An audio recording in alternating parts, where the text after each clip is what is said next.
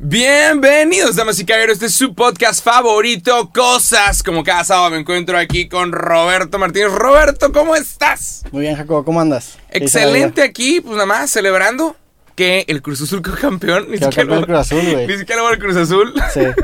¿Te dio gusto que el Cruz Azul haya quedado campeón? Sí, ¿no? A mí no, güey. O sea, ¿No? sí, porque la neta dices que bueno que quedó campeón por fin. A mí no me gustan las maderas, pero también y yo, yo, no lo voy a Cruz Azul, pero el Cruz Azul me caía bien porque hace mucho que no quedaba campeón. Como que hay un romanticismo el güey que siempre pierde. Y te caía bien que no ganaba. Es que era el underdog. O sea, es como si de repente el protagonista de tu película favorita se hace un mamón porque gana la lotería y dices, ay, güey, me caías chido cuando, te, cuando la luchabas. Entonces, por ejemplo, digo, ahorita el Atlas también tiene mucho sin quedar campeón. El Atlas tiene 70 años. El Atlas, saludos a la gente de Atlas. Respeto a los, a los, aficionados de Atlas porque para mí eso es una, eso es una verdadera claro, pero Es que, el equipo como que no lo escoges, ¿no? Al menos el equipo mexicano, el equipo la gente escoge si quiere ser Real Madrid, Barcelona y la puta madre, pero como que el equipo mexicano no lo escoges, viene de familia, se hereda. Viene, viene de hereda y viene de, o de familia, de alguien muy cercano, pero, pero la neta que bueno, o sea, qué bueno para la gente de Cruz Azul, que es el que era madreada mucho tiempo, me da Celebraron mucho ahí en el Ángel hasta las 5 de la mañana. Sí, vi, güey, qué locura, pero, pero ya perdieron esa magia que a mí la neta se me hacía chingón, o sea. Y pues nada. Eh, ya no son el underdog, la neta. La gente, la gente no sabe esto, pero en el capítulo número 3 tú y yo decimos, ¿cuándo se va a acabar este podcast? Y yo dije, ¿cuándo el Cruz Azul quede campeón? ¿Dijiste eso? Sí, y ya, este es el último capítulo. Pues bueno, adiós, gente. Gracias. Cruz Azul, gracias por quedar campeón. También eh, Tigres quedó bicampeón, Tigres femenil.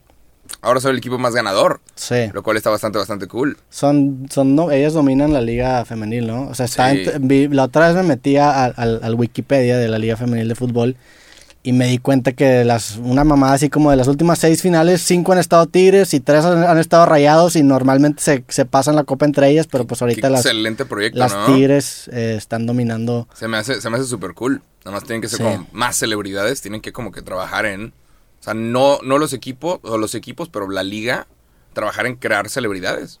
Nada más. ¿Estás encuadrando bien? Sí, te, te encuadran. En crear celebridades. Pero sí, hay, ¿no? O sea, hay unas, hay, hay personas, hay jugadoras de Tigres que sí tienen buena presencia. Sí, están empezando a ser conocidas, pero ves de, güey, Yo conocí una vez a, a, una que se llama Nayeli Rangel. La conocí porque Farid la entrevistó una vez en un programa que hizo como en vivo y, y, sí tienen, la, la afición de, de, o sea, Tigres femenil sí tiene ya un, una, afición, una afición un poco más grande que, ah, que las ligas en general, pero sí, yo creo que el tener una celebridad en el equipo atrae más atención que hace que mejore el deporte, pues porque si hay más incentivo económico va a haber mejor jugador y después van a venir más atletas y... Alguna vez, alguna vez, y no estoy diciendo esto porque sea tigre, pero alguna vez hablé con una chava que jugaba en Rayados. Ok. Porque como que las Rayadas ganaron y, salió la noticia de que les pagaron con iPads. Sí, que el bono fue un iPad. Quedaron campeones y les vamos a dar un iPad. Sí. Y, y yo le mandé un mensaje a una de que, ¿es cierto esto? Nada más me pudieras confirmar. Y la morra de que la neta no digas que fui yo, pero sí. Y fue que, what the fuck, ajá. Sí. Y no estoy diciendo esto porque sea tigre, pero espero que los tigres estén dando incentivos reales a, al equipo femenil. Es que es, es, un tema bien complicado porque la forma de ponderar el pago, independientemente entre hombres y mujeres en general, por ejemplo, en la UFC pasa mucho. Hay gente, el, campeón ahorita de, las 170 libras se llama Kamaru Usman, que es un güey, es, es de los probablemente va, va en un camino para ser el mejor de todos los tiempos. O sea, es, va invicto, esto lleva, en, el la UFC va invicto y es un, es un crack. Sin embargo, no genera tantas ventas de tickets, entonces no genera tanto dinero. Hay gente, por ejemplo, como Conor McGregor, como Nate Diaz, que nunca ha sido campeón, que gana mucho más dinero que este güey. Entonces, ¿qué estamos premiando? Estamos premiando... Porque a fin de cuentas el deporte es un, es un show de entretenimiento y lo que genera utilidad es vender boletos ya vi el meme de dos hombres hablando sobre cuánto debería ganar una mujer. No, estamos hablando del fútbol femenil, estamos hablando en general del deporte y de cómo se pondera. Ahora, también creo que hay un valor muy cabrón en incentivar a que crezca el deporte y pagando cantidades desproporcionadas a lo que realmente se genera, porque así crece, o sea, es como invertir, güey, inviertes en algo que eventualmente te va a acabar rindiendo frutos. Este, pero digo, la neta, en, general, ni siquiera en el deporte femenil, en el deporte en general, el pedo es que no siempre se mide el talento o el mérito, sino que se mide la, capacidad de vender boletos. Y por eso crear celebridades hace que el deporte crezca, güey. Es de, es de crearse O sea, McGregor hizo que todos los de MMA se hicieran ricos. Ajá. La neta, el güey tiene una madreada que dice que cuando peleabas contra él era Red Panty Night, porque le decía que dile a tu esposa que se pongan los Red Panties y hay que celebrar. Y es porque precisamente atrae ojos. Entonces, atraer ojos al deporte beneficia a todos. Entonces, Tigres lo ha hecho muy bien, o sea, me ha tocado colaborar varias veces con ellos y el equipo de marketing de Tigres hacen muy buen trabajo para, para especialmente con Tigres Femenil, para generar esa, esa comunidad y, pues felicidades a las Tigres. O sea, ha ido creciendo y, por ejemplo, yo sé que en Estados Unidos las jugadoras eh, femenil, el equipo de Estados Unidos ha ganado la Copa del Mundo chingos de veces. Y el equipo femenil se ha quejado sobre la paga. De que, güey, ¿por qué no nos están pagando lo mismo que a los hombres? ¿Por qué no nos están pagando tanto? Y la neta, yo no soy nadie para decirles que no se quejen. O sea, sí, quéjense. Sí, peleen por eso, busquen. Y hay mucha gente que cuando alguien sale y dice, deberían de pagarme a mí más, gente que no tiene nada que ver con la pinche industria, ay, ¿por qué se están quejando? Ay, porque es de que, güey, cállate el hocico, güey. Si no vas a ser, si no vas a ser parte de la solución, no, no te pongas en medio. Si no vas a ayudar, no, no, no bloquees. Y, y creo que lo mismo está a punto de pasar en el fútbol femenil mexicano. O sea, si hay una desproporción en cuanto se le paga a los hombres que a las mujeres, y aun y cuando sea un chingo de cosas como audiencia, venta de tickets, venta de lo que tú quieras, güey, si alguien decide quejarse y decir nos deberían de pagar más, pues no te pongas en el camino como si tú, como si saliera de tu bolsa. Sí, respeta su lucha, claro. Claro, de que y se vale, y tienen todo el derecho de hacerlo. Hay mucha raza que se pone en el camino. Cuando alguien quiere solucionar algo, hay gente que se pone en el camino por nada, güey, porque están de la verga, o sea, no sé, porque están aburridos. Sí, también el, hecho de decir que existe ese, ese, esa diferencia va a traer más ojos al deporte, que a fin de cuentas es que es entretenimiento, la neta. o sea, por ejemplo, en, la OFC, que es lo que yo sé, generan por pay-per-views. Entonces, a los campeones en sus contratos les dan un fijo y aparte les dan porcentajes del pay-per-view. Entonces, si tú eres una estrella, vas a generar que más gente te compre, entonces por ende vas a acabar ganando más. Entonces, es, es también un es, es, cuestión de atención, o sea, es cuestión de qué tanta gente está consumiendo, de qué tanto se genera en la venta de boletos, por ejemplo, en los eventos en vivo, de qué tanto cuesta el pay-per-view y todo eso se distribuye. Ahora, el hecho de decir no estoy ganando lo mismo que tal persona va a generar que, que traigas atención de tu lado, entonces te va a acabar beneficiando. Y pues el Chile sí, la neta, idealmente debería ser este, algo que se premie por talento, que se pague por talento. Por ejemplo, en, en, la UFC también está John Jones, que es, el mejor de todos los tiempos, y el güey se está quejando de que no gana lo suficiente porque el vato no trae mucha atención, o sea, no, no, no llena tanto los estadios.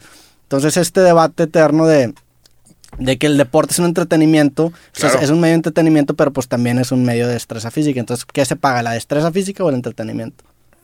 Es como, ajá. Pero sí, no, es entretenido, no es entretenido si no hay destreza física. No, y, qué chingón que estén en esta lucha, o sea, la, todas las personas exigiendo un pago, porque pues esos son los primeros pasos para que precisamente la gente empiece a voltear a ver y, el deporte empiece a crecer. O sea, atención de los medios igual a dinero. Entonces es el hecho que estemos hablando aquí por eso, o sea, incentiva que más gente se una a la causa, que genere más atención, que, Digo, la ironía de todo es que al final de cuentas los que se hacen ricos son los equipos de fútbol y las compañías, ¿verdad? o sea, todo el mundo, se, a fin de cuentas, ellos son los que más ganan. Entonces, ellos son los verdaderos ganadores de que se distribuya todo. ¿Qué tan difícil, Roberto Martínez, y tú has de saber la respuesta a esto, qué tan difícil es hacer una celebridad? Eh, si tú y yo dijéramos ahorita, güey, vamos a hacer que esta persona de Tigres o Rayados sea la jugadora más famosa de fútbol femenil mexicano, ¿Qué tan difícil sería para nosotros hacer eso? Eh, yo creo que, vamos a hacer una, una, analogía de fútbol. Yo creo que nuestra influencia sería como poner un centro al área, pero depende de la jugador o del jugador, de la jugadora o del jugador rematar la gol. Es que, ajá. O sea, tú le puedes dar todas las herramientas, poner el centro y, y hacer todo lo que tú puedas, que pues no puedes hacer tú el 100% porque no depende el 100% de ti. Y si esa persona tiene el hit factor de meter el gol, explota. ¿Qué es el it factor? Pues el it factor es un... un, personalidad es carisma, es, es, un, es un elemento que lo haga distinguible de la, de, la media, tanto por cualquier cosa. Puede ser de la forma en la que habla, puede ser la forma en la que se expresa, pueden ser microexpresiones. Es, es algo este, intangible que hace que la gente conecte y que muchas veces no se puede verbalizar. Entonces tú le puedes dar todas las herramientas a una persona, pero si esa persona no entiende, eso, eso que no se puede entender o eso que no podemos explicar, es que, no hay ese switch. Es como un, es como un clic intuitivo interno. Hay una morra en el equipo de Estados Unidos que se llama Megan Rapino. ¿Lo sacas? Sí. Que tiene el pelo rosa. Rosa, cabrón. Y, y es, es, La agarras en chinga. O sea, de que, güey, estás viendo todas, pelo negro, pelo güero, pelo negro, pelo güero, ¿sabes? Lo que tú quieras. Y de repente, ¡pum! Una morra de pelo rosa, la cual aparte le metió como 10 goles a Tailandia, una cosa así que terrible. Sí. De que el equipo de Estados Unidos le metió como 10 goles a Tailandia y estaban celebrando todos los goles. De que gol número 8, a huevo. Ah. Y, y, todos de que, güey, qué falta de clase, ¿eh? De que seguir, seguir de que celebrando eso. Sí. Y, y las morras decían, o sea, güey, es mi pinche trabajo y lo tengo que hacer bien, güey. O sea, si lo voy a meter 10 goles, lo voy a meter 10 goles. Si, tú te dejas, te voy a meter 100. Yo, yo, nunca he sido muy fan de las celebraciones en general. O sea, ah, celebrar enfrente de alguien, vete a la verga. O sea, chinga tu madre, güey. ¿Qué me celebras? Ya metiste el gol, ya, güey. O sea, yo no soy muy fan de las celebraciones en general. Digamos, digamos que, sí, o sea, ¿qué tan difícil sería para nosotros agarrar a una chava de Tigres o de Rayados y convertirla en la jugadora de fútbol femenil más famosa de México? Yo creo que, o sea... Desde que esté abierta, ah, güey, vamos a cambiar el pelo. Es que el pedo es, creo que está mal fraseada es, esa, esa, esa idea porque... Pues, hablando de nosotros. Sí, o sea, porque ahí parece que nosotros tenemos el, el, el, factor determinante y no tenemos el factor determinante. claro. Tenemos, o sea, tenemos la facilidad de acomodar ciertas cosas, pero el factor determinante no somos nosotros, el factor determinante es la persona. O sea, el lead factor es lo que importa. Nosotros le podemos dar el contexto para hacer que ese factor determinante influya, pero lo que depende si la persona va a conectar o no, es algo que, a lo que no a lo que no tenemos nosotros este acceso. Y también eso pasa en el fútbol, cuando mandan gente a scoutear, pues a lo mejor le brindan como que el entorno correcto para que si esa persona tiene el talento necesario vaya a crecer. El problema es que hay mucha gente que tiene ese hit factor que no tiene estos apoyos y no acaba trascendiendo. Pero el factor determinante no es el ambiente, sino es algo, creo yo, que es indescriptible.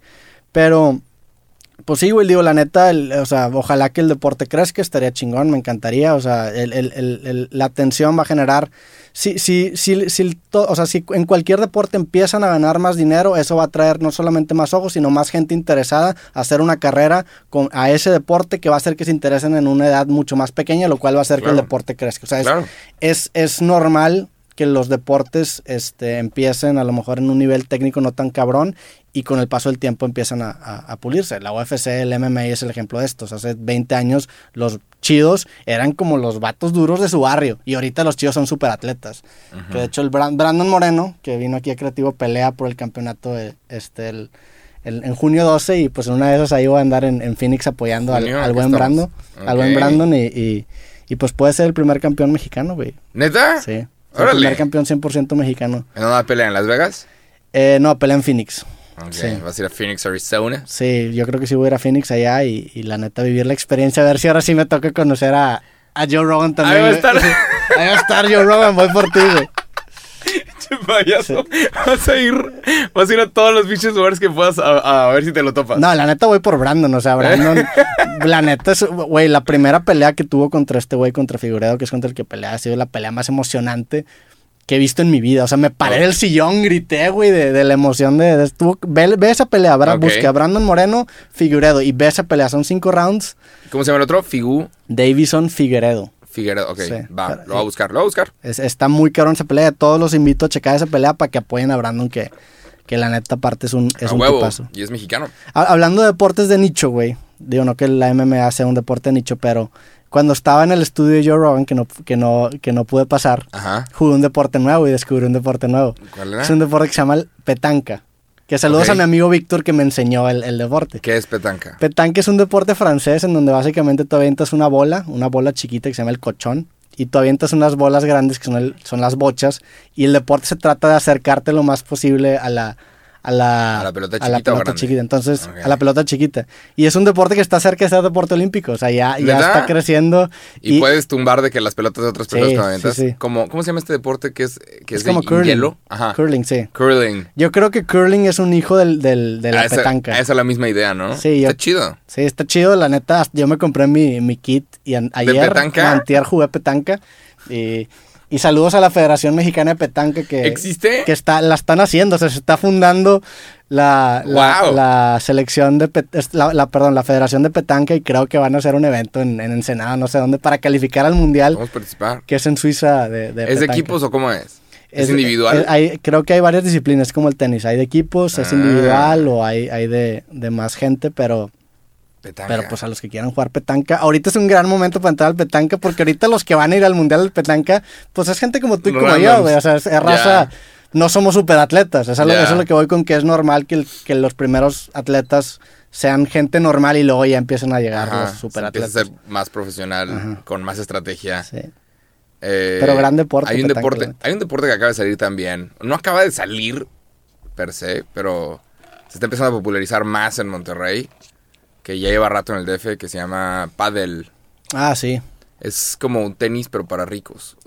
el tenis ya es para ricos, tenis ya es, o sea, ¿sabes? Tener acceso a una cancha de tenis ya es... Ajá. Ya es un privilegio. Cierto nivel. Pero como que paddle es este tenis rápido, una versión un poquito más chafona, pero hay un chingo de gente que le mama. Ahorita están de que, güey, qué divertido. La pelota nunca se va, nunca se sale de la cancha. Sí, he visto que, empezaron aquí en Monterrey a construir muchos lugares de pal y todo el mundo está jugando pal. Sí. Todos están jugando pal. ¿Qué, güey? Sí, la gente está chido. Me gusta ese deporte, güey. ¿Te gusta? Sí. Yo jugué hace mucho pádel. Es que hay, varias variantes así como, pues el tenis tiene squash, hay frontón, ahí está el pádel también, hay badminton. O sea, hay muchas variantitas de, de, de y siempre me han gustado mucho esos pero como que se pusieron, supe que en Torreón también. Y que ya hubo que la final o no sé, ya hubo una cosa así nacional. Sí. De que, güey, qué pedo. O sea, que como que gente que está poniendo, haciendo canchas de, de, de Hecho, de aquí, aquí en Monterrey es la morra más cabrona de fronton de todo el mundo, güey. ¿Neta? Sí. Déjate cómo se llama, vamos a darle ¿Fronton o, o, racquetball? No sé, chances racquetball, vamos a, eh, vamos a no cagar. Longoria. Sí, ¿cómo se llama? Sí, Longoria. Paola Longoria, ¿cómo se llama? Sí, sí, sí. Paola Longoria es racquetball, ¿no? Según yo. Vamos a no cagarla. Sí, Paola Longoria es racquetball profesional mexicano y ha sido ganadora del campeonato mundial por la Federación Internacional de Racquetball, tanto individual como en dobles. Qué locura, ¿no? Saludos a, a, Paola, Longoria. este, ya que estamos hablando, de... deportistas destacados. Y creo que es aquí en Monterrey, ¿no? Sí, sí, sí, regia. Sí, ¿verdad? Qué locura, ¿no? Ah, no, es de San Luis, según ah, Wikipedia. Ah, te Le quitamos el saludo. Nada, te creas. Saludos, Paola. Ojalá algún día podamos platicar y... Creo, pero creo que vive en Monterrey. O sea, no, entiendo por qué la tema está en Monterrey, pero... Como que, según yo vive aquí. Pues tú puedes ser el mejor patenquista mexicano. Patenque. No sé cómo se llama patenque. Es que ya, ya es muy tarde. ya, es muy tarde para nosotros, Petanca. Hay que empezar que a los cinco años para ser bueno. No, porque ahorita, ahorita este tipo de deporte siento que se presta para... Yo ando viendo futbolistas que son menores que yo desde que ya, güey. Sí, no, pero porque el fútbol ya es un deporte... es joven. En, en, en, en, el, en el ámbito varonil que pues ya, ya hay un crecimiento bien cabrón. Que la idea es que el femenil también llegue. O sea, que, que o sea ya, ya juegas fútbol desde niño. Yo juego fútbol toda mi vida, güey. Pues no estoy ni cerca de los profesionales. Eso, eso, eso te dice que hay, que hay un nivel bien cabrón en, los atletas profesionales del fútbol. Pero en la petanca no, en la petanca podemos... Ya podemos calificar aquí en México y luego cuando juguemos contra Francia en Suiza nos van a meter todo. O sea, nos sí, una estrategia chida de que va, los suecos de que... Pues es que en Francia es un, es un deporte con mucho... ¿Con historia o Sí, con historia. Seguramente es del 1800. Ajá. Sí, la, la petanque. Pero bueno, eh, el Cruz Azul quedó campeón. ¿Qué, ¿Qué pedo con eso? Qué bueno, la neta. Que a la Chile me da gusto genuino por la gente del Cruz Azul. Después de 23 años. Sí. Eso significa que todo se puede no todo, pero. Todo se puede. Sí, ajá. Todo es posible. No todo ¿Qué es, imposible? Después de ver al Cruz Azul campeón, ¿qué es imposible? Pues hay muchas cosas que son imposibles ahorita, güey. Nada es imposible. Todo se puede. O sea, tú, a ti te llegó como un. ¿Tú, ¿Tú qué pensaste que el Cruz Azul había quedado campeón? Me dio gusto por la raza porque sé que es gente que ha sufrido mucho. El peor es que el Cruz Azul no es un equipo malo. Sí, cuando dices ha sufrido mucho. No, o sea, güey, seis finales perdidas, seis finales perdidas. Pero ver, Es toda la vida de muchas personas. Pero ver fútbol y decir ganamos es como ver porno y decir cogimos. O sea, claro, claro. pero es como aficionado porque es entretenimiento, ¿sabes? El fútbol es lo más importante de las cosas no importantes. Sí. ¿Sabes? O sea, no tiene importancia. No, y si es un factor de sufrimiento real. Ah, hay raza. Hay estudios que dicen que la gente que es súper fan de un equipo de fútbol le afecta a su salud cuando el equipo fútbol le va mal, porque conectan sus emociones. Entonces, si al equipo le va mal, a ellos les empieza a ir mal. Y es de que, güey, ¿cómo? ¿Cómo vas a conectar tus emociones con algo que nunca va a ganar siempre? O sea, el equipo de fútbol, no importa cuál sea, nunca va a ganar siempre. Siempre va a tener pérdidas. Hay un, hay un beat de una comediante, este, pero esta morra hablaba sobre cómo los güeyes eran, estaban tan obsesionados con el fútbol. Y, el, y la morra hace la conexión de que tiene mucho que ver con que los hombres no expresamos nuestros sentimientos. Entonces, como no expresamos nuestros sentimientos, buscamos el primer envase en el que podamos proyectar todo lo que tenemos reprimido y le llamamos fútbol. Entonces los aficionados... A huevo sí, ¿no? Pues sí, güey. O sea, tú, no lloras en la vida real, pero pues tú encuentras en el equipo de fútbol al que le vas el envase para poder sacar toda la mierda que tienes dentro. Entonces de repente estás llorando porque alguien aventó una pelota y le pegó un poste, güey. Dices, ¿qué? Pues sí, güey, pues la neta se la punta el iceberg de todo el cagadero emocional que traes dentro, güey. Es que la sociedad no permite, no permite mostrar tantito, tantita debilidad. Sí. No, no puedes mostrar tantito, no puedes decir... Pero ya, ahorita ya sí, o sea, ya, estamos... Pero pues también nos tocó crecer en esta generación todavía en donde, ¿no, güey? Sí, no, pero, o sea, es que nada más, pues nada más vean los comentarios, raza. Hay gente que no, no, te permite, no te da nada. Nada, no te la puedes cagar porque has de ser un pendejo en toda la vida. No puedes decir nada porque has de... No puedes hablar con un acento, un tono, un no sé qué, porque puta, este güey... O sea, es la gente no, permite nada, la sociedad. Y, el hecho de que alguien diga, yo no, pues sí, ajá, la sociedad sigue siendo, pues yo no, pues esta persona tampoco. Sí. Tenemos un cagadero interno que proyectamos en cosas irracionales, como aficiones de fútbol, como odio en internet a gente random, o como explotar con una persona por una pendejada, explotar con un cajero en un supermercado. O sea, son, son puntas del iceberg de un cagadero interno que vas, que vas acumulando y y eventualmente explota. Entonces, pues supongo que el fútbol es un desahogo para mucha gente. Para mí por mucho tiempo lo fue, güey. O sea, para mí sí, de, pues de chiquito era muy fan de Rayados y iba a los estadios, iba al estadio, iba a los finales. Se le estaba chido, güey. Sí, sí, sí. Que ya no existe. Pero ya, ya, me sigue gustando mucho el fútbol. Pero... Está bien entretenido. Yo le estoy empezando a agarrar como el lado entretenido. Sí. Ahorita, no sé, después de la pandemia es de que a huevo, güey. O sea, antes si era más como, güey, el fútbol pues está bien, pero no te traumes, no te claves. Ahorita es de que sí, güey, que existe y que la gente vaya y, se despeje. O sea, porque la neta te despejas bien, cabrón. Sí. O sea, la raza se despeja y es de, no sé, como que he leído a Ron de la onda de que sí, es correcto, funciona. Y que cuando, no sabes nada, dices, ay, el fútbol no, ¿por qué no se pueden leer libros? Cuando no sabes nada, no, no, no encuentras lo importante que tienen muchas cosas como, como el fútbol para la sociedad. De que, güey, hay gente que se tiene que calmar, hay gente que ya toda el pinche semana trabajando. Hay gente que, se necesita sacarlo. Digo, también, no nada más el fútbol, el, béisbol en Estados Unidos. ¿Has visto los videos que de repente salen de grasa que se acaba agarrando madrazos en una tribuna de béisbol, güey? ¿Sacas? y es pues, el deporte más X. Porque es, una punta del iceberg de un cagadero interno que tienen en su vida, güey. Entonces se encuentran ahí, o sea, se empiezan a ver, o sea, se empiezan a proyectar otras personas en el árbitro, güey.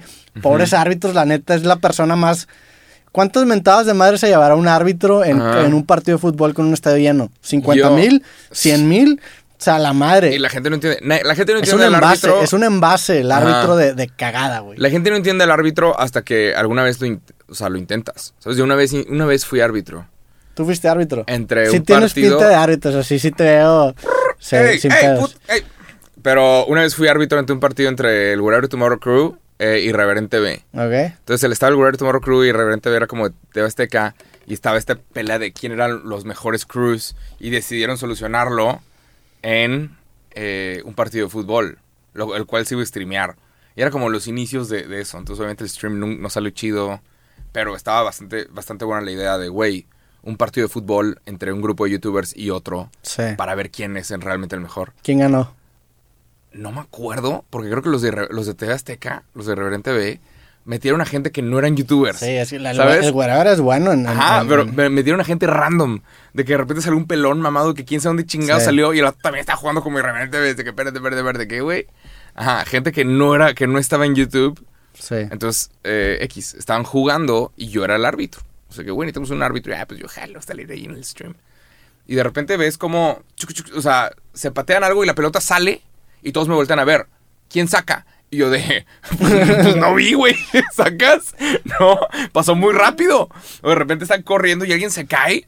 Yo no vi, o sea, ¿dónde está mi, cámara lenta en pues donde ah, sí lo tocó? Tienes que estar al pedo. ¿Has visto cómo, has visto cómo, güey, pasa algo y el árbitro dice, toma una decisión y luego te muestran la, cámara Phantom en donde se ve que tocó tantito y todos, ah, sí lo tocó, pinche árbitro pendejo. Y es de que, güey, eso no se ve. En la vida real. Sí, claro, güey. Dos personas corriendo y los dos se caen. No, no se ve quién chingados pateó a quién. La neta. Y, ahí entendí lo que era ser árbitro. No, es Porque hubo gente que me mentó la madre y fue que cállate el hocico, güey. Ah, te mentó la madre por ser árbitro. Pinche gente de los dos lados. Vendido. ¿Cuánto te pagaron? ¿Cuánto te pagó el club? ¿Cuánto te pagó el club? De que, güey, de los dos lados mentándote la madre porque es de que, güey, pues no vi quién se cayó, como la ves, puñetas? pues no vi pésimo árbitro. Obviamente, esa fue la primera y última vez que fui árbitro. Sí. Pero, güey, intenten ser árbitro. Es la cosa más difícil del mundo. Sí, aparte, la neta, eso, eso que dices también como muchas veces no ponderas que el árbitro tiene que mantener como que el, temple y tomar una decisión aunque no esté seguro de lo que vio. Claro. Porque si no, se tambalea su figura de autoridad. Entonces, si, ve que duda, te traes a todo el equipo contrario encima. Entonces también es esa faceta de, ser una figura de autoridad y, y, sentirte seguro de lo que estás pero haciendo. también como que es parte del entretenimiento, ¿no? Como que el lado humano, de que si el árbitro la cagó o no. Sí. Es parte, o sea, hablan de toda la semana de eso, ¿sabes? Sí toda la semana se habla sobre si fue justo o no justo X o Y en un partido. Y han querido hacerlo un poquito más justo con el VAR, que hoy vamos a ver la repetición, pero no sé, creo que el error humano hace muy entretenido el fútbol. Pero es que también se presta para la corrupción, es el pedo. Claro. Para los intereses. Que no sé qué tan cierto sea que el Digo, supongo que debe haber árbitros, o sea, debe haber antecedentes en el fútbol mexicano de árbitros que hayan aceptado. Seguramente, pero creo que todos los equipos, todos los equipos quieren ganar y creo que lo que ganan son cosas enormes, güey.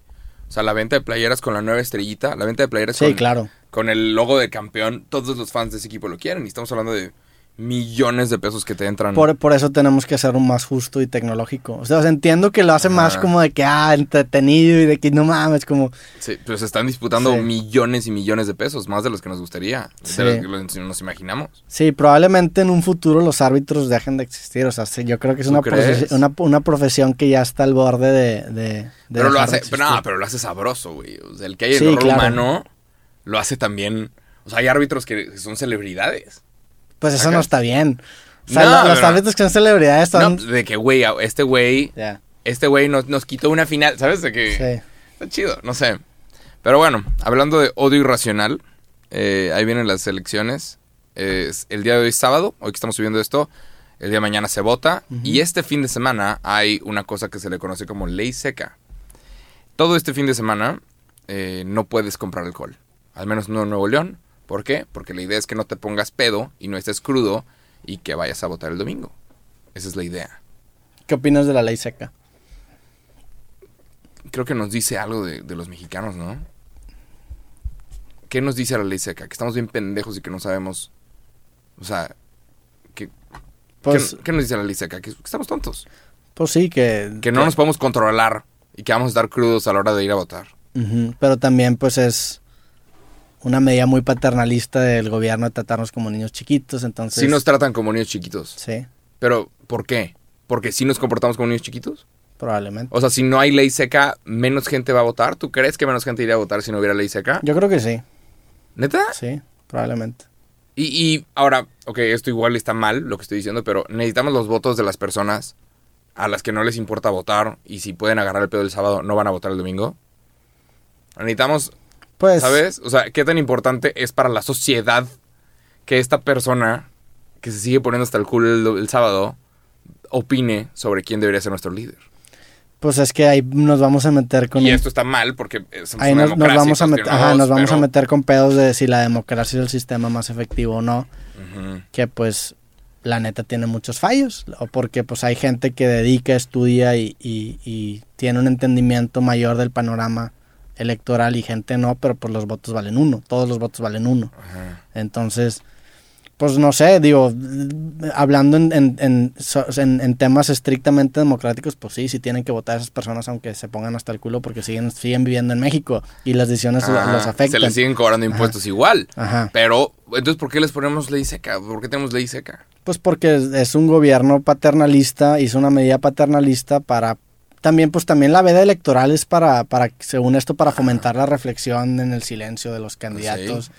Tiene sentido, o sea, son medidas que, que pues tienen sentido e incentivan el voto en la, en, la democracia, nada más que son muy paternalistas. Pero entonces yo tengo una opinión dividida, no sé si, si, estoy a favor o en contra de eso, nada más a mí no me gusta cuando me dicen, no hagas eso porque no puedes, es lo que no me gusta, o sea, pero pues también entiendo que funciona. este fin de semana tenemos ley seca, ¿vas a ir a votar?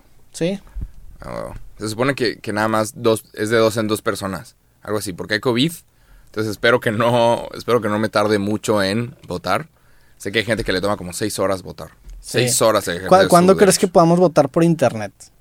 Nunca. ¿Tú crees? Sí. Yo creo que sí. Hay, algo que no. ¿Sabes? Mientras sigan hackeando a personas, mientras sigan existiendo ¿sabes? Hacks. Bueno, ok, te, te cambio la pregunta. ¿Cuándo crees que podamos votar en una interfaz digital?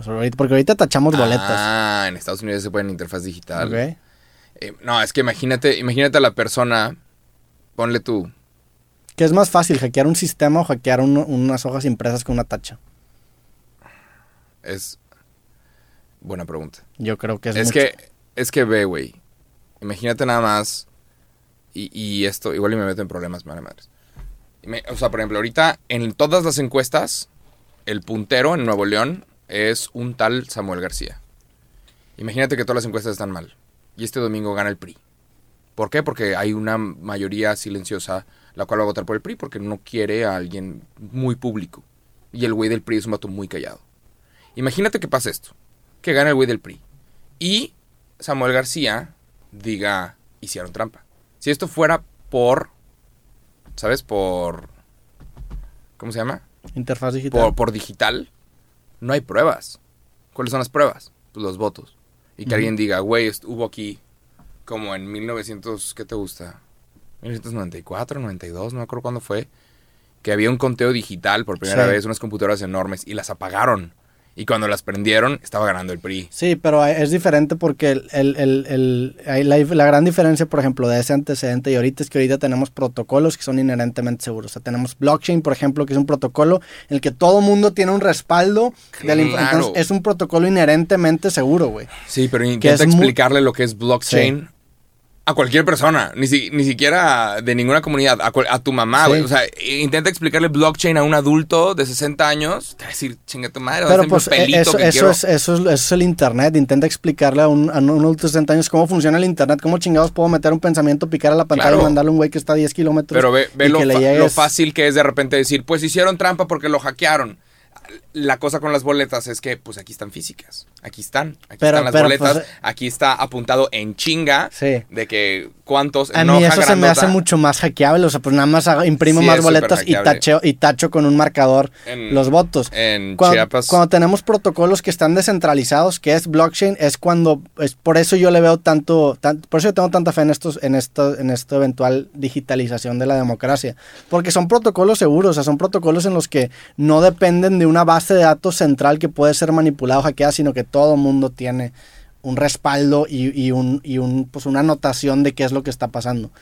Yo creo que todavía falta, pero, pero va a estar interesante porque también va a haber mucha resistencia, como los taxis con los Ubers, la tecnología eh, acaba tomando ciertas estructuras que no son tan Me, me preocupa un chingo. Sí, güey. Este, este, el día de mañana, domingo, son elecciones. Vamos a ver un chingo de videos. Deja tú, Nuevo León, Nuevo León está bien, güey. Se robaron como 21 mil boletas, una cosa así en Chiapas. De que, güey, ¿sabes? Ya, no, ya no hizo nada. Es que es una mamada que se roben boletas. O sea, eso, el, el, decir, se roban boletas, güey. ¿Qué, güey? O sea, Ajá, ¿quién? ¿Por qué? No, o sea, ¿cómo, cómo, cómo puede, o sea, cómo la democracia o la decisión de, un, de, un, de una ciudad, de un, de, un, de un estado, depende de unos papeles impresos con una tacha? No mames, güey, todo está digitalizado, todo tiene software. O sea, mi reloj tiene software, mi celular tiene software. Esto es software, o sea, ya tenemos que llegar al software en, en la democracia, güey. Los cajeros son software. Todo es software, güey. Sí. Nada más está este, este. Hay un, hay un, pero es que hay un, mira, hay un, un documental en Netflix buenísimo que se lo quiero recomendar a todos los que nos están escuchando que se llama 1994 y te habla sobre el cagadero que fue en 1994 y cómo se supone que México iba a entrar al primer mundo, ¿no? Entre comillas. México iba a ser el primer mundo porque por fin este cabrón, Salinas, un graduado de Harvard, que era el sueño de, los gringos. El sueño de Estados Unidos era que el presidente mexicano también fuera un cabrón súper educado de la mejor universidad. Entonces, Salinas era un cabrón de Harvard. Salinas quería llevar a México al primer mundo. Entonces, aceptan todos hacer el Tratado de Libre Comercio. Íbamos a ser como la Unión Europea, güey. La Unión Europea, pero nada más de tres países. México, Estados Unidos y Canadá. Imagínate ese pedo. Eh, entonces, Salinas empieza, empieza a hacer muchas cosas para preparar a México para la entrada del primer mundo. Y al sur, lugares en el sur, les manda máquinas, güey, para que puedas empezar a trabajar más en tu tierra. Y, les manda máquinas y les manda, entre comillas, software. Les mandan cosas. Ten, güey, máquinas para que mejores tu tierra y mejores tu calidad de vida. El pedo es que la gente recibe máquinas y no tenía dónde conectarlas porque no tenía luz. Y, y cuando el día que entra el, ¿cómo se llama? México al Tratado de Libre Comercio, Y es la razón por la cual tenemos estos celulares y estos micrófonos y todo esto que tenemos que en lugares como todo el resto de Latinoamérica es mucho más difícil conseguir. no hay tantos impuestos. La, la, razón por la hay cual. Un hay un poquito más, ¿verdad? Güey, los argentinos y los colombianos y todos estos cabrones son mucho mejores que nosotros. O sea, eh, para hacer entretenimiento, cabrón. Nada más que igual y no tienen acceso al hardware que tenemos nosotros. Y es porque estamos hablando de Estados Unidos. La net. Y. Y, güey, o sea, se estaba hablando sobre darles tecnología y sobre darles un montón de máquinas y un montón de cosas al sur. Y había personas en el sur que no tenían electricidad. Entonces imagínate que tú y yo lleguemos y digamos, güey, es hora de que reciban software todos ustedes. y son comunidades que no tienen ni siquiera agua potable. Son comunidades que siguen sacando agua de un hoyo. ¿Sacas? Sí, estoy, estoy de acuerdo que, digo, la transición a la tecnología no puede ser de uno a cero. pero, por ejemplo, estados, ciudades, o sea, es, una, es, un, es un proceso gradual, no es de un, de un día para otro, o sea, a lo mejor empieza a ser sistemas híbridos y cada vez, es como por ejemplo el calentamiento global, no lo queremos, no queremos quitarlo de un día para otro, sino que cada vez estamos reduciendo nuestras emisiones y nos ponemos metas a 20 años, a 30 años, probablemente deberíamos hacer algo así en tema democrático. O sea, ponernos un panorama, un horizonte al que vamos a llegar eventualmente y hacer el proceso gradual, porque claro, o sea, no en todo mundo se puede aplicar tecnología porque no tienen la infraestructura para aplicar tecnología. Que es el gran pedo de las vacunas, por ejemplo, también, o sea, como vacunas, o cuando no es al principio que necesitabas refrigeración muy cabrona, que no podía llegar a ciertos lugares, pues la tecnología definitivamente no es igual para todos y no todos tenemos las mismas bases, pero pues el proceso es gradual. Es que... o sea, y el objetivo no es de que nada más digitalizar todo y que sea más bonito, es hacer un proceso mucho más seguro y mucho más confiable. El gran problema de México, siento yo, es que en Estados Unidos hay corrupción, en todo el mundo hay corrupción. El problema es que aquí ni siquiera confiamos en nuestras instituciones. Aquí no confiamos en nuestra policía, no confiamos en la comisión electoral, no confiamos en nuestras instituciones, lo, cual deberían ser los pilares a los que vamos para denunciar los actos de corrupción. En Estados Unidos, cuando menos hay una, hay una confianza en esas instituciones. Entonces yo veo, yo veo un área de oportunidad en la tecnología para hacer estas instituciones inherentemente seguros porque dejan de depender de la corrupción o del, pues de la intuición humana o del, de la moral de una sola persona. Sí. Pero pues sí, falta mucho y, entiendo que la neta, pues Nuevo León y Monterrey es una burbuja a comparación de muchos estados y muchos países aquí en México. No, estamos, igual y México no está pensando como a largo plazo. Alguna vez tú, tú lo dices un chingo de veces y tiene un chingo de razón. Cada que conforme lo he estado escuchando, la frase es de que sí, güey, esta frase tiene razón. Mientras más inteligente eres, más a largo plazo estás pensando. Sí. ¿Qué tan a largo plazo está pensando México? No, muy a corto plazo. Muy a corto plazo. O sea, no hay un plan a 10 años. No hay un plan a 20 años. O sea, la actual administración está pensando, ¿qué voy a hacer esta en, en mi administración? Uh, güey, nos están hackeando, cabrón. ¿Ves? Por eso no podemos confiar en el software todavía. Nos están censurando. No, no al revés, nos, nos, timó el hardware. Aquí hay un switch que le pegué con la pierna y por eso se apagaron los audífonos. No podemos confiar, por eso. y por eso es que la gente todavía no puede confiar. o sea, tú crees que se fue todo, pero la gente sigue escuchando normal. O sea, todo normal. ¿Verdad? Nada, más nosotros no escuchamos bien. Sí. Es eso, güey. Pero, digo, ¿qué tan a largo plazo está pensando México? Pero, pero no es eso, porque, o sea, digo, en el, en el tema específico de blockchain, imagínate que ahorita se muera aquí la información que estamos grabando. Blockchain lo que hace es que todo el mundo tiene un respaldo de lo que está pasando. Entonces, aunque pierdas una sola unidad, tienes todos estos respaldos alrededor del mundo que garantizan que esa unidad que se perdió no llegue con información errónea. Eso es el, eh, por eso blockchain es tan bonito, güey. Pero es que blockchain es tan nuevo que ni siquiera hay una palabra en español para blockchain. Pues es, es como los torrents, son protocolos. O sea, son protocolos. Por ejemplo, los torrents, también los torrents son un protocolo hermoso en el sentido de que entre más descargues tú, más brindas tú a la red.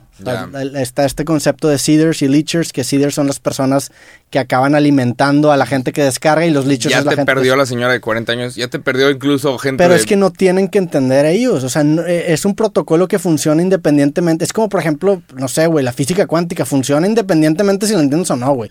Los protocolos no te tienen que hacer sentido si no le metiste las horas nalga para entenderlos, güey. Es un protocolo difícil, o sea, tienes que estudiarlo para poder entenderlo. O sea, no, no, no todo se puede coloquializar tanto para que sea, mira, le picas, o sea, probablemente la interfaz sí, pero lo que hay detrás de esa interfaz es, magia, güey. La computadora, güey, la computadora funciona para que la mayoría de las personas de este mundo como magia. Para mí también, o sea, hay cosas que digo, güey, ¿cómo chingados? Pues, como decía mi profesor de programación, automágicamente funciona, güey. La neta. y a la chingada.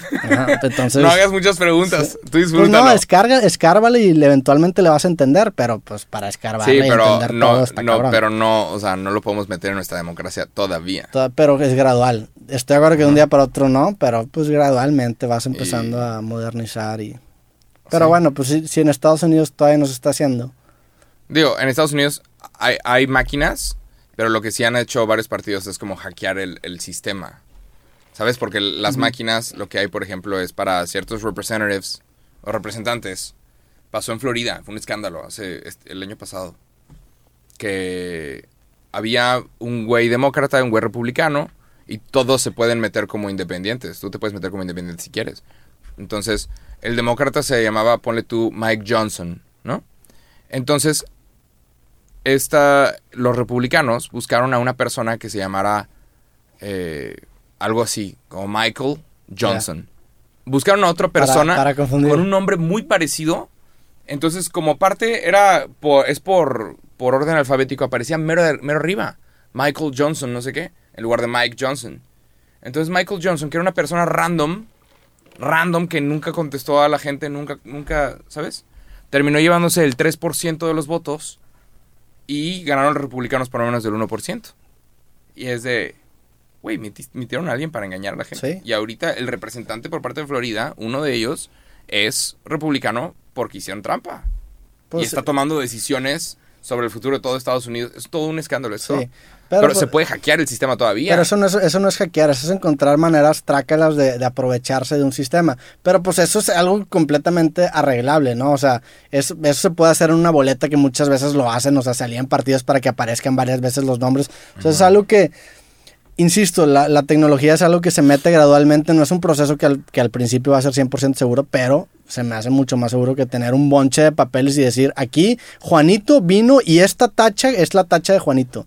Se me hace uno más rápido y dos, mucho más. También por cuándo se tarda en contar los votos. Un chingo, güey. Sí, no, y a veces. Que, güey, cuentas tú cualquier cosa, te equivocas. O sea, hay, hay, errores. Está el error humano, que es un factor muy determinante, siento yo, de. Y más cuando hay elecciones tan cerradas. Me preocupa nada más estos videitos que van a salir que nos van a estresar a todos de, ¿sabes? Gente metiéndose, gente quemando. Eh, de repente en algún lugar, armas, armas largas, gente con tenis y armas largas por alguna razón. Sí. me preocupa esto. Nada más. O sea, lo, porque lo vamos a ver. Va a estar. Igual y no en Nuevo León, pero va a estar. Y es de que, güey. Sí, está cabrón el. Pues todos los intereses que hay. También hablamos la semana pasada de los todos los candidatos que han matado. Vi que secuestraron también a una morra de Guerrero, no sé Acaban de secuestrar a una chava. No mames, güey. Está, está cabrón. Nada Qué terrible, güey. Vamos a ver qué es lo que pasa. Sucede el día de mañana. Entonces la gente que está viendo este video, este podcast el lunes, pues ya no tiene sentido lo que estamos hablando. Sí. Y pues nada, esperamos nada más que lo mejor por eso. En este momento hay veda electoral o algo así, entonces no podemos hablar de los candidatos. No podemos hablar de los candidatos. Legalmente no podemos, porque nos llega una multa. Pero ya, ya hablamos ahorita. Del INE. No. ¿No? Pero no, no puedes dar... ¿Quién sabe? Sí. O sea, yo no puedo hablar de, de un candidato ahorita. Por ejemplo, un medio oficial no puede mostrar Imágenes. Eh, encuestas nuevas. Ah, ah. No puedes hablar de que el día de hoy se hizo una encuesta, un día antes, y encontramos. Pero pues se sabe que hay guerra sucia y que contratan un chingo de influencers. Y que de repente un verbo de influencers aparecen diciendo, mi amigo, tal, es buen pedo y siempre lo he conocido. Es que, güey, shut the fuck up. Pero la crisis está canija y hay gente que necesita el varo, supongo. Alguna vez Facundo lo vi en una conferencia, Facundo, tú lo tuviste aquí. Facundo dijo, güey, me hablan de un partido y me ofrecen dos millones de pesos. Ah, sí, claro, güey. Oye, tuitea tal cosa y di que estás apoyando a esta persona. Tengo los dos millones en efectivo aquí, güey, son tuyos. Y ahora tú dices, güey, esa es la educación de mis hijas, cabrón. Sí, son y, y de repente ves tweets, ves de que el post del piojo. Sí, pues salió una lista del Partido Verde, ¿no? En su momento. De, repente ves que otras personas están tuiteando dos melones, cabrón. Sí. Por decir una pendejada como, mi amigo, tal, es muy buen pedo y va a trabajar por nosotros eso, o sea, hay gente que se pone, eso pone en perspectiva la cantidad de presupuesto que hay para eso. Porque estoy de acuerdo que ese tweet influye, pero pues, eh, o sea. No, influye, y no influye ni madre. Dos millones de pesos por eso, o sea, qué cantidad de presupuesto. Güey, te metes a la página de los, a la página de Facebook y lo pueden hacer, o sea, este es un ejercicio abierto. Metes más, los invito, métanse a la página de Facebook de su político favorito hay, una, hay una sección en el lado izquierdo que dice transparencia de la página, píquenle y ahí sale cuánto dinero se han metido en los últimos seis meses. Es una ridícula. Yo, yo hice eso con todos los candidatos a la gobernatura de Nuevo León y son números... Está asqueroso, ¿no? Son números bastante grandes. Que dan asco pues sí, dices, ¿cómo puede ser posible? Y seguramente el número es mucho mayor, porque pues obviamente están conscientes que eso, que eso existe y pues Salen tienen otras páginas. Pero pues son cantidades monstruosas. Métanse a cualquier político en campaña, su página de Facebook, en la parte de transparencia, y ahí va a salir cuánto dinero ¿Cuánto han, gastado en, comerciales. Y Mark Zuckerberg feliz. Claro. ¡Amo México! Que pues sí, la neta, los, más, pues, los más embolados son los dueños del sistema. Por eso, cuando, por eso es el pedo que hablas, por ejemplo, de de eh, payment gap, o sea, de todos estos conceptos. Y los más beneficiados son los de arriba, que dice, claro, güey, hagan un cagadero para que todo mundo crezca. Al cabo, los, los demás arriba son los que acaban ganando. Y eso es el gran, eso es el gran, o sea, por ejemplo, nosotros ahorita estamos embolados porque el podcast crece. ¿Quién no estamos embolados que nosotros? Pues YouTube, pues Facebook, pues estas plataformas. Que dice, claro, güey, sigan jugando aquí, güey, sigan, sigan haciendo sus podcastitos y creciendo al chile. Ellos, ellos son los verdaderos beneficiados. Ellos son los verdaderos beneficiados. O sea, está ahí cabrón porque lo que hacen es que ellos hacen una cancha y nosotros nos hacemos buenos en el juego, pero ellos son dueños de, la, tienes de la que pagar, ¿no? Ellos son dueños de la cancha. Exactamente, tienes que pagar. Entonces, ¿cuál es el hack? Hay que hacer una cancha nosotros. Sí, pero... Hay que ser nuestro propio... Pero sí, pero no, yo no estamos, no estamos en el mercado de canchas. Ah, hablando, hablando de canchas, un güey que lo está haciendo bien cabrón, un güey que desarrolla una cancha que se llama Mi Priv. Ok, ah, es como la alternativa de OnlyFans, ¿no? Ajá. ¿Sabes que es, producto de un youtuber? No sabía. Se llama Wefere. Ok. De Puebla. Saludos. Es un vato bien pinche duro. Y. Y el vato hace videos y creo que los está haciendo por diversión. Sí. Porque mi priv está creciendo cabrón. O sea, estás hablando de un empresario. Es un vato que es un empresario, es un vato duro, güey. Y, y, igual no tiene la pinta de, ¿sabes? No llega con traje, la chinga. Pero este güey acaba de hacer un software mexicano. Acaba de hacer una, una, cancha mexicana. Y wow. Pues nada más tienes un chingo de gente ahí jugando. Básicamente. Pero, mi priv, ¿qué es? Es como. Es como OnlyFans. Ya. Es como OnlyFans y aparentemente te protege de un montón de cosas. Y, a mí eso, y tú pagas la suscripción. Sí. Pero, holy shit. O sea, Digo, cada quien puede hacer lo que quiera con su vida y con su cuerpo, pero. Eh. y entiendo también, o sea, no, no lo satanizo porque, pues también si, no sé. Podemos hablar de lo que pasó con Twitch, que igual y vas a tener una, opinión muy interesante con esto. En Twitch eh, no puede salir tu mujer, no puede salir con bikini. No, ¿Por qué? Porque está muy revelador. No puede salir con bikini jugando videojuegos. Muchas chavas dijeron, mira, si muestro tantito más, todos estos huercos se van a meter y van a empezar a donar. Estamos hablando de millones de dólares. Entonces, ah, había chavas que salían en bikini, Twitch lo bloqueó y dijo, bueno, pueden salir en bikini nada más si están haciendo un en vivo desde la playa o desde un hot tub, un jacuzzi. Pueden hacer un en vivo si están haciendo esto desde un jacuzzi o desde la playa.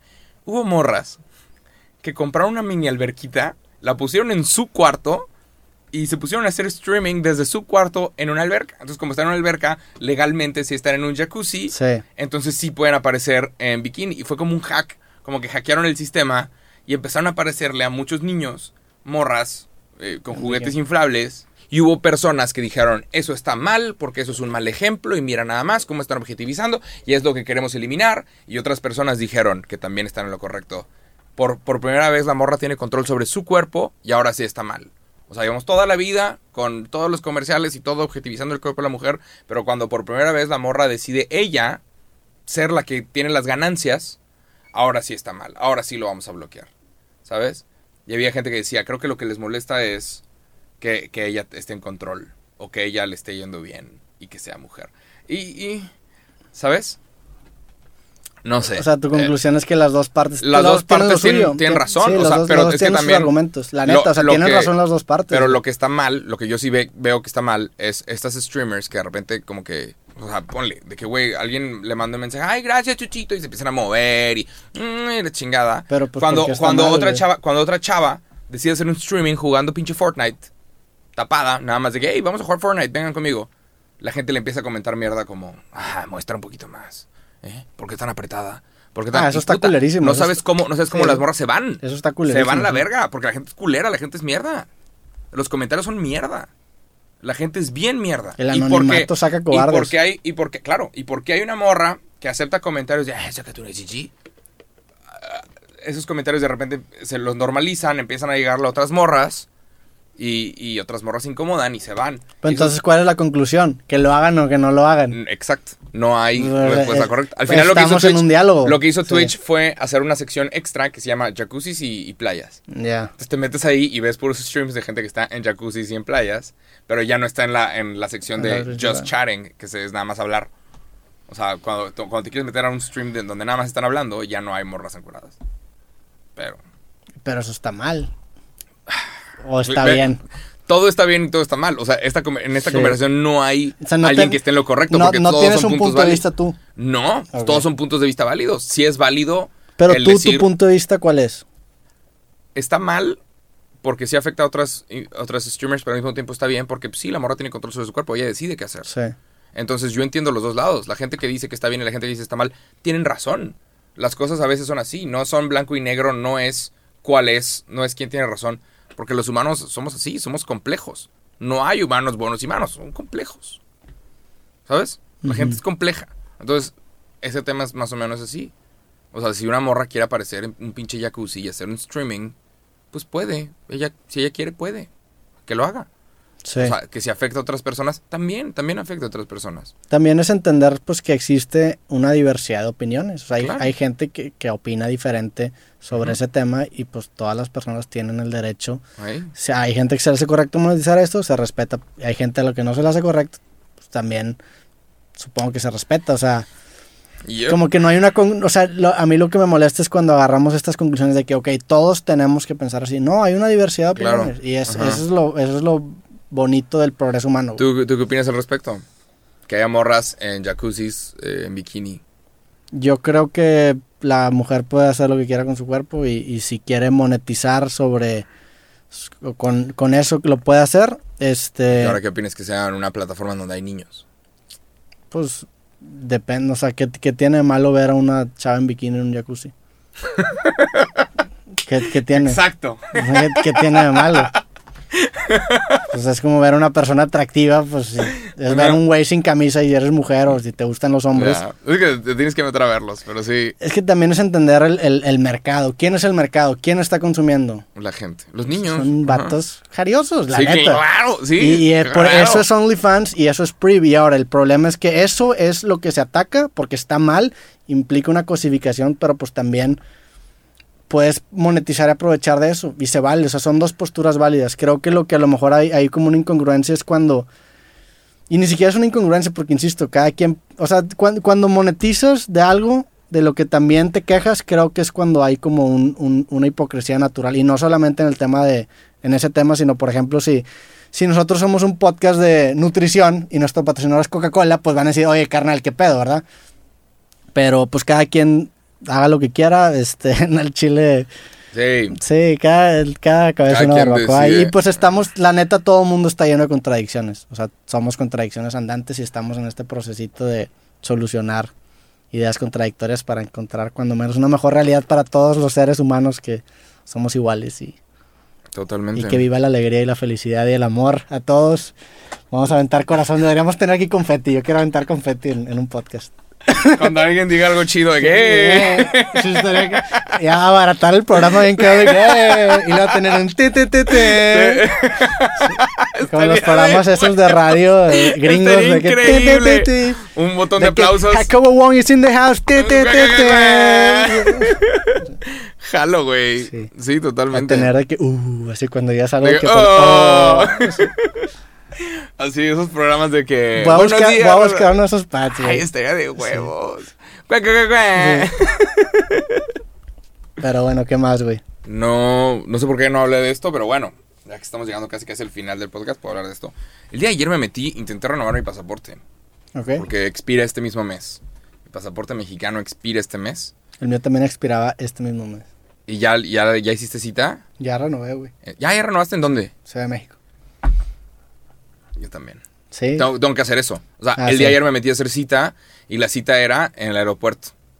O sea, había, había, citas disponibles en el aeropuerto. ¿Tú me fuiste ahí? Sí, yo fui cuando, fui hace como uno o dos meses, vencía, saqué cita ahí, vas, te toman la foto, estás ahí como media hora parado y luego ya te lo dan. Y ya, Güey, creo que voy a... Con foto actualizada. Güey, tengo que volar al aeropuerto hacer eso y regresar.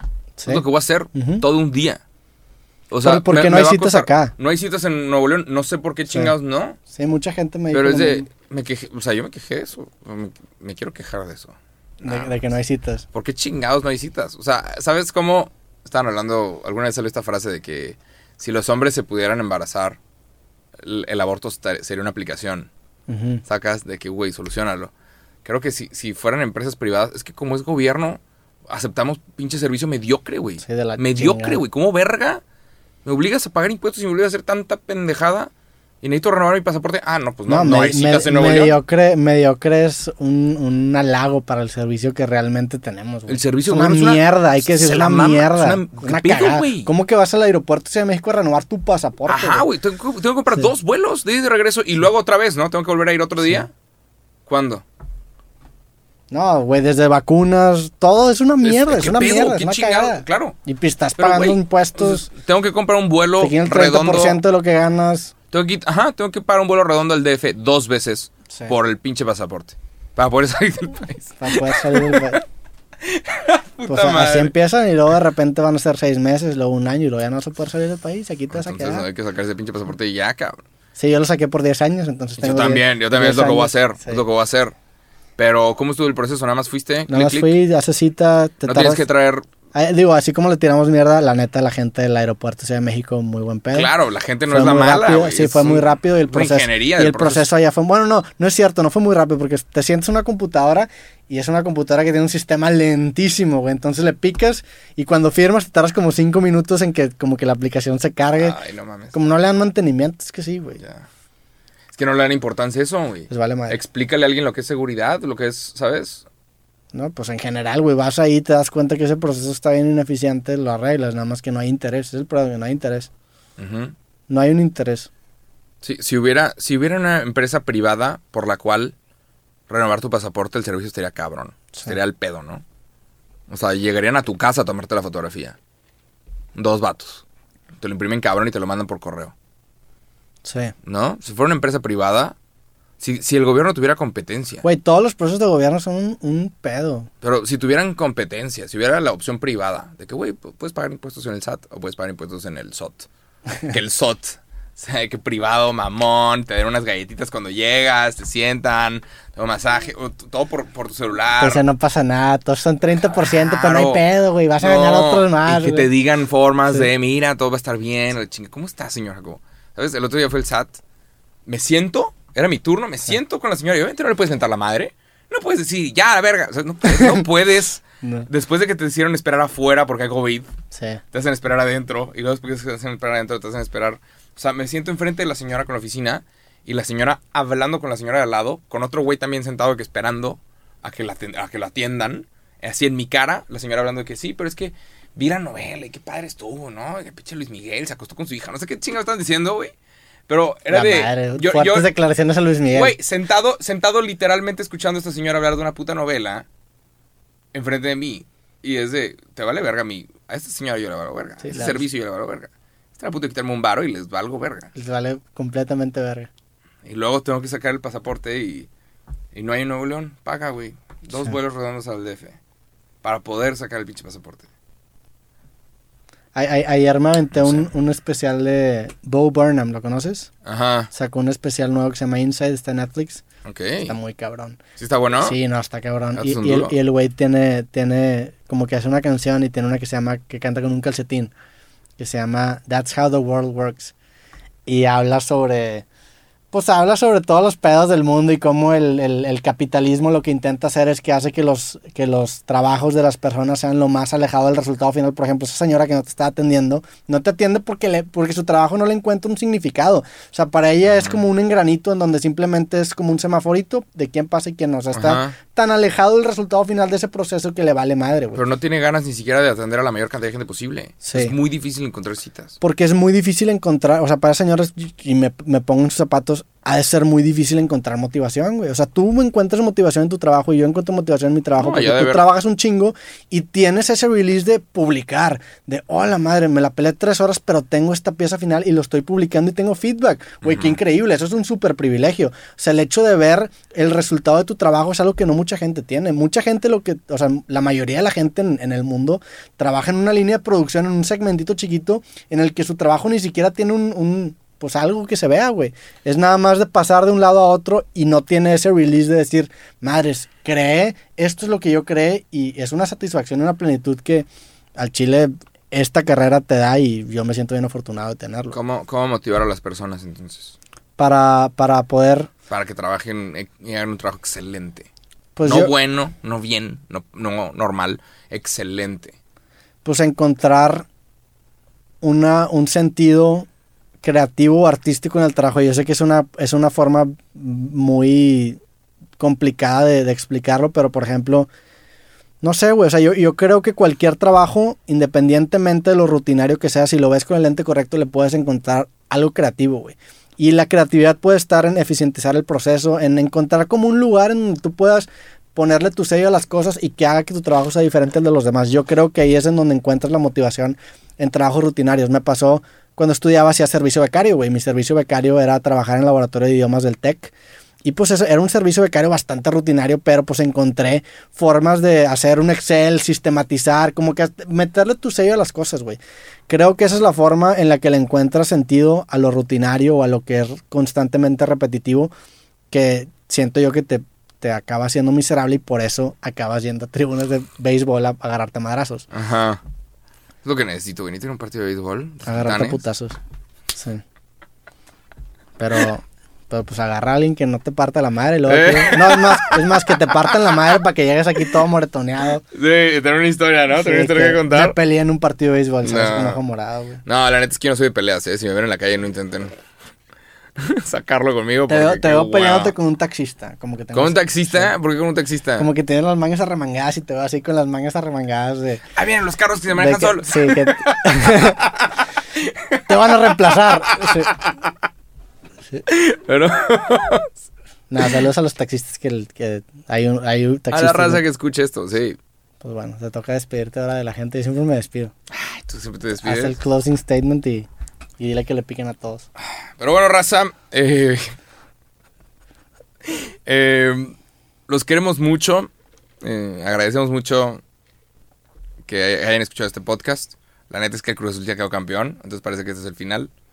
Pero muchas gracias por haber escuchado este podcast. Muchas gracias por haber escuchado cosas. por ahí un botón que dice suscribirse, picar like a todo. por ahí un link a Spotify, ve a escucharlo. Es broma, sí sigue existiendo cosas, déjense de mamadas. Sigue existiendo cosas píquenle, la idea es llegar al puesto número uno. Sí. O tu otro podcast que tienes está bien creativo, eh, qué padre, pero cosas. Creativo ya llegó a uno. o sea, llegó a uno un ratito y luego ya lo volvieron a tumbar. Sí. Pero fue el uno como cinco días, güey. Y que estuve embolado de que no. Pero, pero sí. ahorita cosas no sé en qué. Yo creo que ya está como en top 10, debe estar por ahí. Espero. Sí. Pero pues agradeceríamos mucho si pudieran apoyar este, este proyecto. Si les gusta, ¿verdad? Si no, no, nadie, nadie está obligando a nadie a nada. Sí. Y pues nada, gracias por escuchar. Lo apreciamos mucho. Eh, las sugerencias son bienvenidas. Cualquier comentario de si te quedamos bien o no, la neta. Si te quedamos mal, no nos importa. Vive tu vida. Si te quedamos bien, coméntalo. Sí. Gracias. esos comentarios nos, ayudan, nos hacen el día, como no tienes una idea. Pero bueno, ya que nos terminamos, muchísimas gracias por ver y escuchar este podcast. Les, damos, les mandamos un fuerte abrazo. Nos vemos en el próximo episodio. ¡Ánimo! y bye.